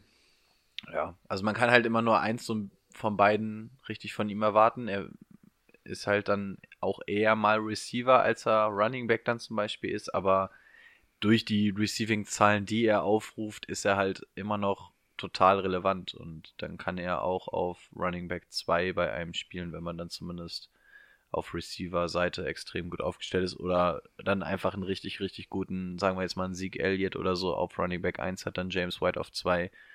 Ja, pack rein. Ja, vor allen Dingen, du hast halt auch wirklich. Du hast ja oft auch das Problem, dass so ein Receiving Back dann nicht laufen kann, ne? Das kann er halt eigentlich auch. Also er wird dann eher nicht fürs Laufen eingesetzt, aber wenn sie das von ihm verlangen, kriegt er das halt auch sehr gut hin, ne? Ich sag mal, so das letzte, was mir auf jeden Fall richtig im Kopf ist, halt gegen ähm, Atlanta im Super Bowl hat er auch ordentlich gelaufen an die 100 Yards, ne? Also das ist jetzt schon zwei Jahre her, aber er hat ja auch letztes Jahr ein paar Spiele gehabt, wo er auch ordentlich Rushing Yards hatte. Gibt's noch was? Welche Runde hatten wir jetzt gesagt? Hatten wir was gesagt? Vierte? Ende dritte, vierte, fünfte? Also Ende dritte wäre ich sogar bereit für ihn. Ich wollte gerade sagen, den kriegst du nicht in der fünften, zweiten Running Back, oder? Wäre geil, wenn ich die in der fünften kriegen würde. Würde ich einpacken. Ich finde, es ist so ein Name, der einem eigentlich immer so ein bisschen durchrutscht, wenn man so bei den Running Backs durchgeht. Ja, kann von- sein, dass er durchrutscht. Und deswegen überlege ich gerade, ob er im Draft auch. Also ich habe jetzt gerade auch spontan im Kopf ging mir die fünfte Runde durch, Okay. wobei die fünfte Runde eigentlich viel zu spät ist für ihn. Ja. Aber Könnte bis dahin rutschen. 4300 Jahre. Ist halt nicht so ein fancy Running Back, ne? So. Nee, fällt halt auch überhaupt nicht auf. Ne? Wenn du so Running Backs auflistest, wäre er jetzt auch echt nicht irgendwie früh dabei bei mir, wenn ich ihn aufzähle. Aber spricht ja alles für ihn. Also ich weiß echt gar nicht, wo, wo der weggehen würde im Draft. Ich glaube, Runde, Also Runde 4 vier, ja. würde ich ihn gerne nehmen. Aber ich habe keine Ahnung, ob der noch weiter fallen könnte oder ob er früher weggeht. Da tue ich mich schwer mit einer Prognose. Gut, kommen wir zu einem Running Back, der auf jeden Fall mehreren Leuten etwas sagt. Hätte auch, wenn er nicht unbedingt bei diesem Team spielt, einer der Comeback-Player, also hätte Comeback-Player of the Year werden können. David Johnson hat nur ein Spiel letztes Jahr gemacht und man war sich nicht so ganz sicher, was jetzt daraus wird in 2018. Hat dann alle 16 Spiele tatsächlich gemacht und auch gut abgeliefert mit 10 Touchdowns insgesamt, ähm, 940 Yards gelaufen und 446 Yards gefangen. Und das bei den Cardinals, die jetzt echt ein paar Probleme hatten dieses Jahr. Für mich nächstes Jahr, ähm, ich sehe ihn noch weiter steigen wieder. Also ich glaube, da ist noch einiges an Potenzial da, auch weil die Cardinals ähm, sich auf der Trainerposition verändert haben. Ich möchte nicht verbessert sagen, aber verändert auf jeden Fall. Sag ruhig verbessert. Okay, ja, gut, kann, kann man ja jetzt noch nicht so einschätzen. Aber ich denke schon, dass es nach oben gehen wird und für mich auch ein sehr interessantes Target im Draft sein wird. Ich finde, David Johnson war für mich persönlich eine der größten Enttäuschungen 2018, weil der Junge einfach sowas von krass unter seinem Potenzial gespielt hat. Klar muss man sehen, dass er jetzt quasi zwei Jahre lang verletzt war, aber meiner Meinung nach hat er, Ein Jahr. na davor das Jahr war doch gleiche Situation auch, dass er irgendwie verletzt war, oder? War er Er nicht hat zwei alle Jahre? 16 Spiele gemacht. Okay. Aber ich glaube, der hat einfach so, so viel mehr im Tank und man hat es gerade am Anfang gesehen, dass der Offense Coordinator der Cardinals überhaupt nicht wusste, wie er diesen Jungen einsetzen soll. Also wirklich dieses, was ihn unter Bruce Arians stark gemacht hat, dass du einfach versuchst, gerade an der Scrimmage-Line das Spiel so ein bisschen um ihn herum aufzubauen, dass sie mal ein bisschen über die Außen gehen kann und so. Das hat am Anfang gar nicht funktioniert. Als sie dann den Offense Coordinator ausgetauscht haben, hat man gesehen, dass es besser wurde. Aber ich finde, auch ein Rosen hat nie die richtige Connection zu einem David Johnson gefunden. Also klar, seine Werte lesen sich nicht komplett kacke, aber meiner Meinung nach ist es einer, einer der, ja, wahrscheinlich fünf besten Running Backs, den die Liga hat. Und er wurde einfach überhaupt nicht in dem Maße eingesetzt. Der Junge kann rennen, der Junge kann catchen, der kann einfach alles. Und ich erwarte mir richtig viel von der Verpflichtung von Kingsbury, weil er gerade im College ein Play-Scheme gefahren ist, das dem von ähm, Kyle Shanahan sehr, sehr ähnlich ist. Und das ist eins, was den Running Backs sehr, sehr entgegenkommt. Woo, Kai Shanahan. Und deswegen glaube ich einfach, dass David Johnson nächstes Jahr nur besser werden kann. Also für mich kann David Johnson nächstes Jahr eigentlich nicht unter 1000 Yard rushen, wenn er anständig eingesetzt wird. Und 10 Total Yards sind meiner Meinung nach auch Pflicht. Also ich Total erwarte Yards? Meinst äh, du Total Touchdowns? Touchdowns, ja genau. Äh, ja, mehr als 10 Total Yards sollte er schon zehn haben. Touchdowns hat er schon. Wäre ganz Ja, gut. genau, also 10 Total Yards, äh, jetzt geht's schon wieder los. Ähm, 10 Total Touchdowns will ich auch auf jeden Fall von ihm sehen und ich glaube auch, dass die 1000 Rushing Yards auf jeden Fall drin sind. Und wirklich, wenn du den richtig einsetzt, du hast es unter Bruce Arians gesehen, zu was der in der Lage ist bei den Aber, Cardinals. aber die hatte er ja. Ja, aber er wurde nicht in dem Sinne eingesetzt. Also er ist ja wirklich dieses System gefahren, dass du wirklich immer nur gerade nach vorne gehen musstest und nicht wirklich, du hast gerade am Anfang unter dem alten Offense-Coordinator gesehen, da war nichts mit ähm, Screenplays oder Also- also, mal Play-Action oder irgendwas. Das hat ja null funktioniert und das war ja unter Bruce Arians die große Stärke, was einen David Johnson so stark gemacht hat und Also ich gebe dir recht, dass er nicht richtig eingesetzt wurde. Aber durch die vielen Attempts, die er bekommen hat, gerade gegen Mitte der Saison, hat er sehr viel bekommen. Ähm, hat er ja, also ich habe den nicht, also du hast ihn ja, glaube ich, gezogen, ne? Ja. Du hast ihn relativ früh gezogen. Und erste Runde. ja, erste Runde, Stelle 6 oder sowas. Nee, acht oder so. Acht- Deswegen war ich so überrascht, dass er noch bei mir war. Ja, aber da, das hast du auch da schon gesagt und ich, ich hätte ihn nicht viel besser eingeschätzt dieses Jahr, muss ich sagen. Also ich bin komplett okay damit, was er jetzt geliefert hat. Wenn du, wenn du dir mal anguckst, was er vor seiner Verletzung abgerissen Ja, hat. was er vor der- seiner Verletzung abgeliefert Ja, hat. natürlich. Ja. D- Deswegen sage ich ja auch, dass ich bei Running Backs so skeptisch bin, wenn die sich äh, mal lange verletzt haben. Aber ich glaube, du hast gesehen, wenn du einen David Johnson richtig einsetzt, dann ist das eine Granate und du hast selbst schon den Sprung gesehen zwischen der ersten und zweiten Saisonhälfte. Und deswegen glaube ich einfach mit dem neuen System, ich glaube, das wird richtig, richtig interessant, was David Johnson da abliefern kann.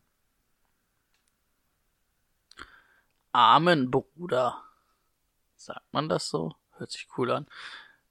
Schüttelst so mit dem Kopf da drüben. Ich hab keinen Kopf geschüttelt. Ah, will ich auch hoffen. um mal ein bisschen Schärfe in den Podcast zu bringen.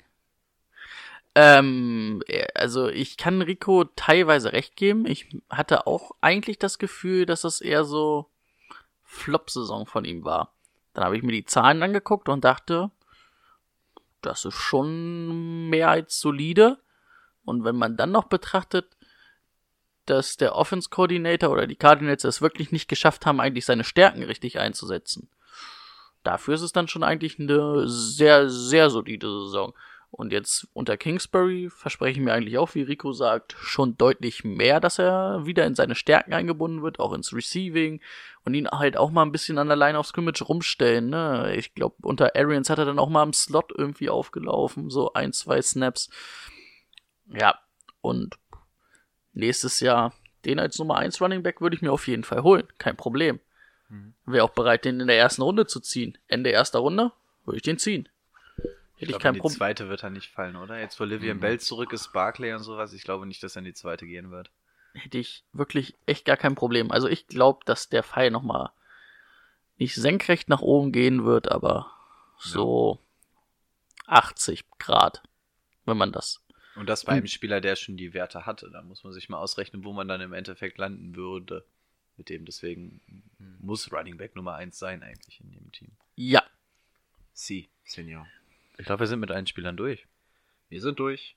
Genau. Wir werden noch ein kleines Playbench-Cut. Genau, wir werden eine alte Rubrik mal wieder aus dem Leben, aus dem, Aus dem Leben. ins, Hut Leben zaubern? ins Leben zurückholen, also wieder zurück aus dem Hut zaubern. wiederbeleben. Ja, wiederbeleben, das nehmen wir. Play, Bench, Cut. Ja, Playbench Cut, wir haben schon lange nicht mehr gemacht, deswegen nochmal eine kurze Erklärung. Wir suchen uns drei Spieler aus, von denen, die wir heute besprochen haben und den wir, die wir letzte Woche besprochen haben. Einer davon wird bei uns in der nächsten, im nächsten Jahr ähm, spielen in unserer Liga. Einer wird auf die Bank gesetzt, einer wird gecuttet. Wir hatten jetzt immer eigentlich eine Standardliga. Wollen wir Wir- dabei bleiben? Ja, wir bleiben dabei. Redraft-Liga nächstes Jahr. Redraft, Gib ihm. Standard. Stani. Äh, wir fangen mit den Running Backs an. Ich habe mir drei Running Backs ausgesucht, die ungefähr, naja, die, die nicht, da kann man sich drüber streiten, ob man ja jetzt einen komplett raushebt und die anderen beiden vergleicht. Ich habe mich dafür entschieden, David Johnson, James White und Chris Carson. Habt ihr dazu eine klare Meinung? Also ich glaube, David Johnson auf Kannst du nochmal sagen? Star. ja, David Johnson sind wir uns wahrscheinlich einig. Also David Johnson, James White und Chris Carson. Ja, genau in der Reihenfolge. Johnson Play, White Bench, Carson Cut. Du, du, du, du, du. Kennt ihr diese Musik von, wie hieß es früher? Wo man so Buchstaben sich auswählen konnte. Ich will das Wort lösen oder so. Kennt ihr das noch? Ja. Glücksrad? Nee, Glücksrad war es nicht.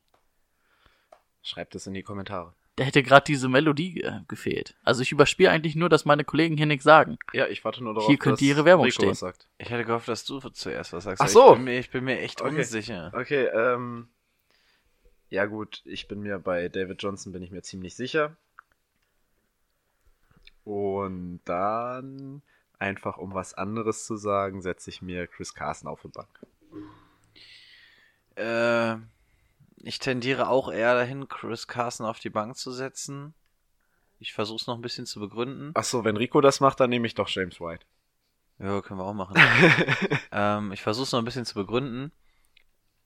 Und zwar begründe ich es damit, dass ich sage, Chris Carson bleibt nächste Saison einfach fit und dann überzeugt mich einfach, dass er das quasi ungeteilte Backfield hat und die Seahawks eine Run-Heavy Offense sind.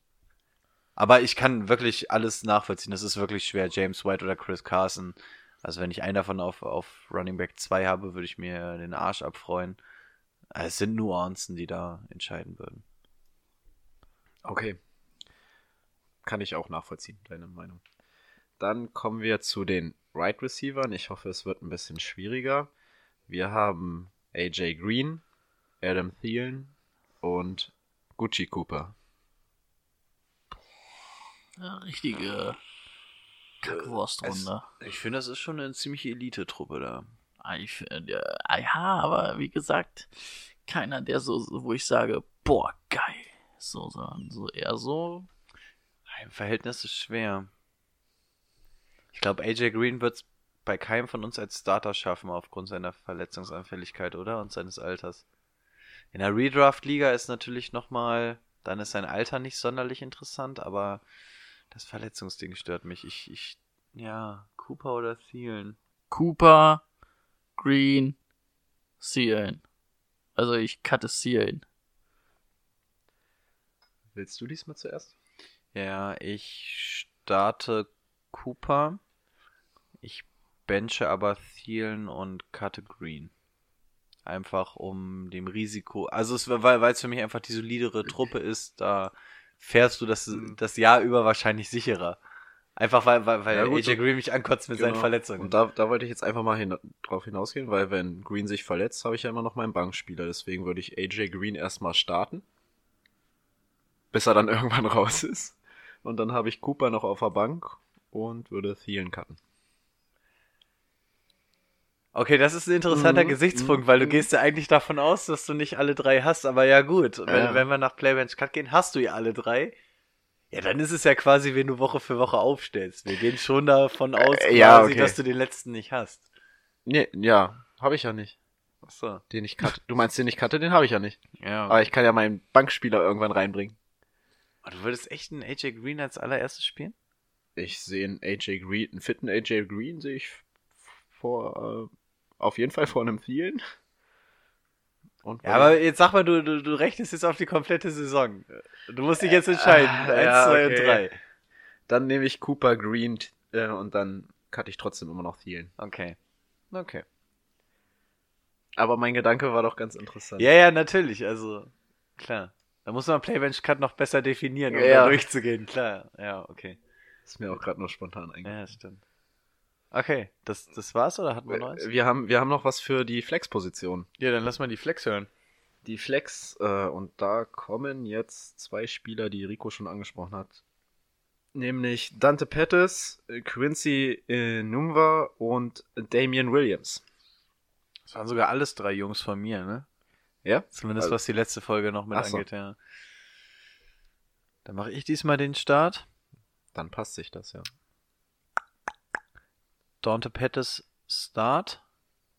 Ah, Damian Williams haben wir das, was wir letzte Folge schon gesagt haben, dass du einfach wissen musst, was mit ihm ist, ob er Starter wird oder nicht. Wenn er Starter ist, hat er eine ganz andere Rolle, als wenn, wenn er es nicht ist. Ähm, aber ich sage Damian Williams benchen in der Hoffnung, dass er wirklich Starter wird bei Kansas. Und bei Quincy, weil wir ja vorhin auch schon gesagt haben, dass er eigentlich eher der Bankspieler ist, der irgendwie Wert entwickelt. Ja, gehe ich in der Reihenfolge. Björn? Ja, bin ich dabei. also Verdammt, kann ich ich mich auch. echt leider gar nicht irgendwie dagegen äußern. Ach, ich kann auch nicht gegen den Kai Shanahan-Spieler setzen. Jetzt hätte ich Damon Williams gestartet, um was anderes zu haben, aber. Ah, Nee, kann ich nicht. Gut, kann ich dann nicht mit mir vereinbaren. sind wir uns jetzt leider mal einig. Nein, wir können doch nicht mit dem Konsens schließen. Ja gut, ich nehme Damian Williams als Starter. Aha. Der setzt sich durch, wird eine Maschine, wird ab, abgehen dieses Jahr. Na geht doch. Pettis geht auf die Bank. Das Arschloch. Oh, sorry. Wow, Sorry, ich war ein bisschen drin in der Rolle gerade. fahren Sie sich mal runter. Sportskamerad. Entschuldigung. Gut. Müssen wir das piepen? Dann sind wir, glaube ich, mit der Rubrik durch. Nein, Sportskamerad kann man ruhig sagen. Two-Minute Warning. So, Two-Minute Warning. Wir haben es auch schon wieder geschafft für diese Woche. Ähm, ja, Themen für nächste Woche hatten wir schon angesprochen. Die Top-Stadien plus Parkplätze. Vielleicht, Yeah. lassen, vielleicht lassen wir uns spontaner noch was Besseres einfallen. Ähm, ansonsten, wir haben lange keine Werbung mehr gemacht. Checkt uns auf jeden Fall auf Ja, Instagram. wir könnten ja noch die, die Foodstände mit reinnehmen. Ach so, das wäre für mich mit reingefallen. Das wäre eine so. der Kategorien gewesen. Ah, okay. Ja, Also uns Parkplätze, Stadion und Food, Foodstände. Ja, wir stimmen uns dann noch ab. Ja, okay, das finde ich in Ordnung. Auch aus Fantasy-Sicht natürlich, damit ihr bestens gewappnet seid fürs neue Jahr. Ähm, Instagram. Ja, was haben wir noch? Instagram, falls ihr auf dem neuesten Stand bleiben wollt. Wir sind mittlerweile auch, was die Breaking News angeht, halbwegs vertreten dort. Und ansonsten dürft ihr auch gerne mal bei Cover 3 auf der Patreon-Seite vorbeigucken. Das ist www.patreon, patreon.com slash cover 3. Eventuell haben wir da für nächste Woche auch ein kleine, eine kleine Meldung. Aber da wollen wir natürlich nicht vorgreifen. Ansonsten, wie geht es an der Stelle? Ich bedanke mich für die Folge bei euch. Vielen Dank, Timo. Gerne, Rico. Vielen Dank, Brady. Ich danke Ihnen. Und kommt gut durch die Woche. Wir hören uns nächste Woche. Adios. Bye, bye. Tragt immer schön Sonnencreme auf, falls es sonnig wird.